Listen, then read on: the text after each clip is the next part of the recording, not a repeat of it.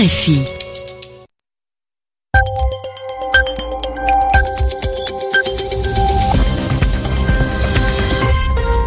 Vous écoutez RFI, les 20h en temps universel, 22h à Paris. Céline Pellarin. Bienvenue dans votre journal en français facile présenté avec Sylvie Berruet. Bonsoir Sylvie. Bonsoir Céline, bonsoir à tous. En Turquie, le président Erdogan, qui aura bientôt de nouveaux pouvoirs grâce à la victoire du oui au référendum de dimanche, euh, le président Erdogan prend une première décision, prolonger l'état d'urgence. Mais que va-t-il se passer avec ce changement politique important dans le pays? Les précisions d'Istanbul dès le début de ce journal. En Irak, les habitants de Mossoul fuient en masse les combats entre l'armée et les djihadistes, plus d'un demi-million de personnes selon l'ONU. Et le président américain qui ne fait pas l'unanimité inspire un de ses farouches opposants, Kendrick Lamar. Le rappeur sort un nouvel album qui critique le nouveau chef de l'État et met en avant sa fierté d'appartenir à la communauté noire des États-Unis. Le journal. Le journal. En français facile. En français facile. L'état d'urgence en Turquie est prolongé de trois mois. Décision prise au lendemain de la victoire du oui au référendum sur le renforcement des pouvoirs du président Erdogan. Que va-t-il se passer maintenant en Turquie? Que va changer ce résultat électoral? La réponse de notre correspondant à Istanbul, Alexandre Billette. Certains changements vont prendre effet immédiatement. D'abord, le président va pouvoir redevenir chef de son parti, l'AKP, alors qu'il était jusqu'à maintenant officiellement tenu au droit de réserve. Ce sera fait d'ici la fin du mois. Et par ailleurs, la justice sera encore davantage sous les ordres de l'exécutif, avec l'équivalent du Conseil supérieur de la magistrature contrôlé dans les faits désormais par la présidence, puisque Recep Tayyip Erdogan pourra nommer directement ou indirectement la moitié de ses membres, tandis que les autres le seront avec l'aide du Parlement. Enfin, la réforme évince de la Cour constitutionnelle de juges militaires une autre façon de limiter les pouvoirs de l'armée après la tentative de putsch raté. bref, des mesures qui vont déjà changer l'équilibre des pouvoirs en attendant la mise en place du système présidentiel à proprement parler. Ce sera lors d'élections législatives et présidentielles en 2019, sauf si le pouvoir turc décidait d'accélérer le processus en organisant des scrutins anticipés. Alexandre Billet, Istanbul, RFI. Et porté par la victoire du oui à ce référendum, le président turc envisage une autre consultation populaire euh, pour ou contre continuer les négociations afin de faire entrer la Turquie dans l'Union européenne. Dans les prisons israéliennes se déroule depuis aujourd'hui la plus importante grève de la fin de ces 20 dernières années. Plus de 1000 détenus palestiniens y participent selon l'administration pénitentiaire israélienne, 1500 selon les associations de défense des prisonniers. Un mouvement collectif qui débute donc aujourd'hui. C'est la réponse à l'appel de Marwan Barghouti, qui est le dirigeant emblématique du Fatah, qui a été condamné à la prison à perpétuité, avec un objectif, ce mouvement, dénoncer les conditions de détention des 6300 Palestiniens incarcérés en Israël. En Irak, l'offensive de l'armée pour reprendre Mossoul provoque le départ forcé d'un demi-million de personnes. 500 000 déplacés, un chiffre ahurissant selon Lise Grande, qui est la coordinatrice humanitaire de l'ONU en Irak. Lancée le 17 octobre, la bataille de Mossoul a permis aux troupes gouvernementales de Bagdad de chasser le groupe État islamique en janvier de la partie est de son dernier grand bastion, fief irakien. Les combats se concentrent depuis février sur la rive ouest du fleuve Tigre qui coupe la ville en deux. Au Paraguay, pas de réélection présidentielle. Horacio Cartes a finalement décidé de ne pas se représenter en 2018. Une réforme constitutionnelle approuvée, validée par le Sénat, qui permettait de briguer un nouveau mandat présidentiel avait provoqué des violences, des protestations qui ont fait un mort et des centaines de blessés. La Chine a de nouveau une économie positive. L'inquiétude des autorités chinoises fut de courte durée. Si l'année 2016, la croissance économique fut la plus faible de ces 25 dernières années, en ce début d'année 2017, tous les voyants sont au vert, Francine Quentin.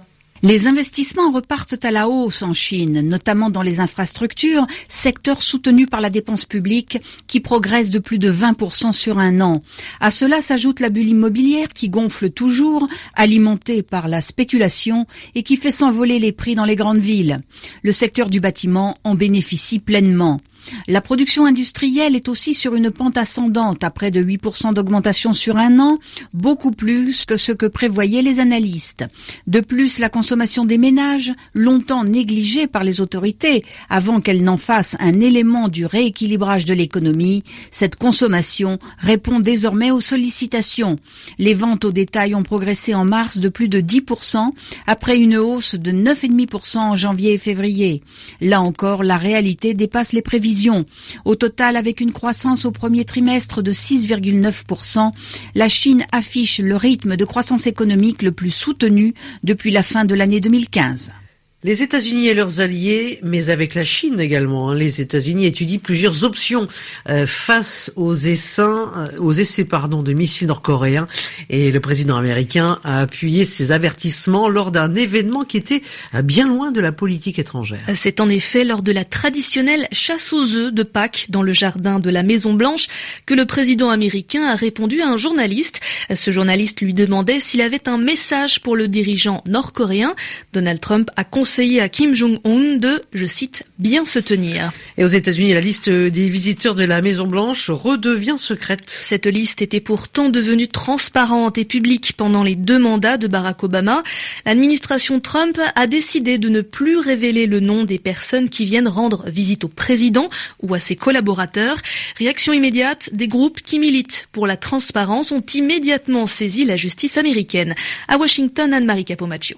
C'est un retour à d'anciennes méthodes, le secret absolu sur les visiteurs de la Maison Blanche, les officiels étrangers, lobbyistes, contributeurs de fonds pour la campagne et autres chefs d'entreprise.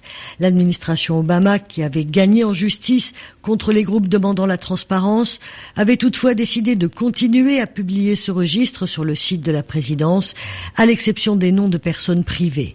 Les groupes de pression estiment que cette liste est une base de données inestimable pour comprendre quels sont les canaux du pouvoir, les lobbies en cours et les alliances, un guide officieux du pouvoir à Washington. La Maison-Blanche répond sécurité nationale. Le registre ne sera accessible que cinq ans après la fin de la présidence Trump et plus si le chef de l'État en fait la demande. Des actions en justice sont déjà en cours pour revenir à la transparence à la Maison-Blanche et désormais à Mar-a-Lago en Floride où le président passe beaucoup de temps. Ce sont les mêmes organisations qui se battent pour obtenir la publication de la déclaration de revenus de Donald Trump. Anne-Marie Capomaccio, Washington, RFI. Et la contestation du pouvoir de Donald Trump est devant les tribunaux. On vient de l'entendre dans la rue, mais également dans un album de rap. Et ce n'est pas n'importe quel artiste, Sylvie, qui s'attaque en musique au président américain. Il s'agit de Kendrick Lamar. C'est l'un des rappeurs les plus importants de la scène américaine. Dans son quatrième album, Damn, que l'on peut traduire par Zut, pour rester poli, le chanteur californien se montre plus que jamais militant. Dans ce disque, c'est son appartenance à la communauté noire qu'il revendique. Sophie Torlotin. Damn est un album créé dans l'urgence. Le rappeur préféré de Barack Obama explique en avoir ressenti la nécessité après l'élection de Donald Trump à la présidence des États-Unis. Dès les deux premiers morceaux de cet album de 14 titres, Kendrick Lamar s'en prend à un journaliste de Fox News qui avait accusé le rappeur de pervertir la jeunesse afro-américaine.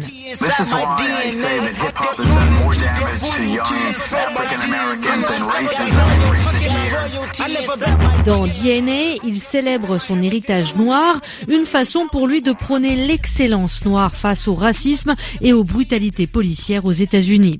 Kendrick Lamar profite de sa musique pour partager son opinion sur notre société. Avec Humble, il vise l'abus de Photoshop et les dictates de la beauté.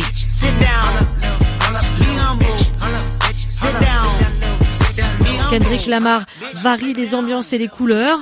L'enfant de Compton, cité chaude de Californie, chante en duo avec Rihanna sur Loyalty. Ou bien déplore la déperdition des États-Unis avec U2 sur le titre XXX.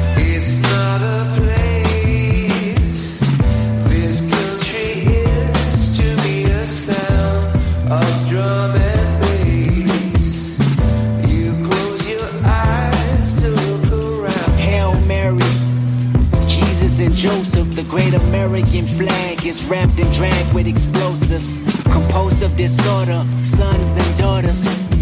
Kendrick Lamar sur RFI, l'album Dame dans le journal en français facile.